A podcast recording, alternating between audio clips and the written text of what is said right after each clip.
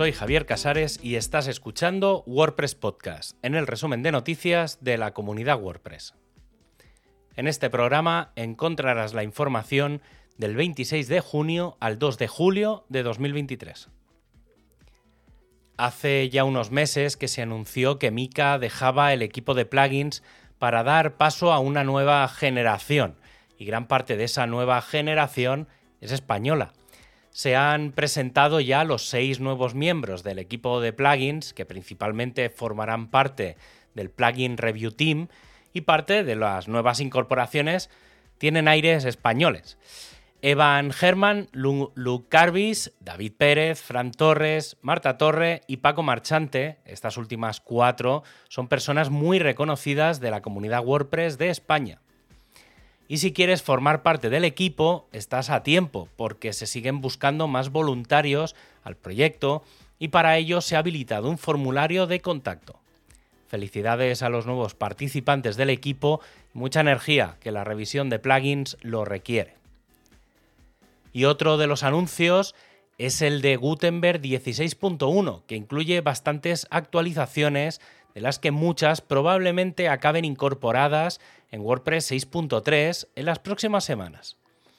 Aparte de muchas actualizaciones y mejoras de código, se han añadido algunas novedades. Lo primero que se ha incluido es la biblioteca, donde podrás encontrar tus plantillas y patrones, todos esos elementos creados por ti y que podrás tener al alcance de un par de clics. Como destacado, también tenemos el nuevo nombre de los bloques reutilizables, que pasan a ser patrones e incluyen una nueva opción de sincronización. Otra de las incorporaciones es ya una conocida, el modo sin distracciones. Ahora llega al editor del sitio que te da una visión prácticamente de editar el sitio como si lo estuvieras navegando. También se han añadido las notas al pie, disponible prácticamente en todos los bloques que incluyen texto, como el párrafo, cabeceras o listados, y que está disponible en el menú contextual.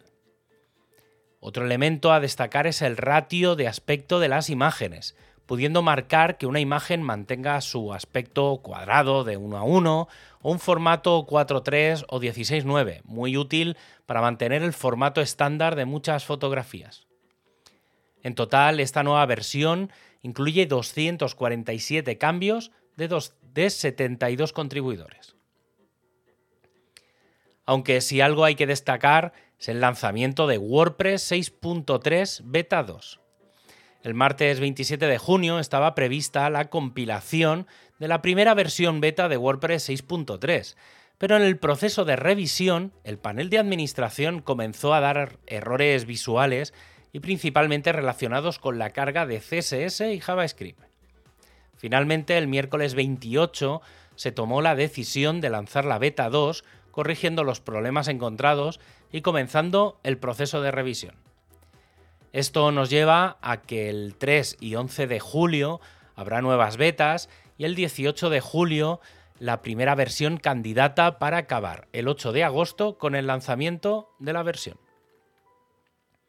WordPress 6.3 Beta 2 tiene un elemento destacado que es el de mejoras de rendimiento, con más de 170 cambios en este sentido, con la incorporación del async y defer de scripts, el fetch priority en las imágenes o la optimización de la resolución de las plantillas de bloques, la carga retardada de imágenes o la carga de emojis, además de incorporar muchas mejoras relacionadas con PHP 8.0, 8.1 y 8.2.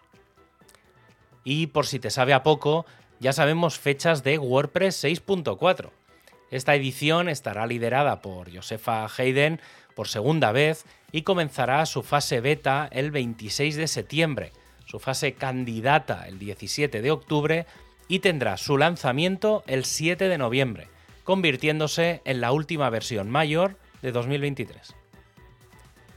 Y para acabar, ya sabes que tienes todos los enlaces para ampliar la información en wordpresspodcast.es. Un abrazo y hasta el próximo programa.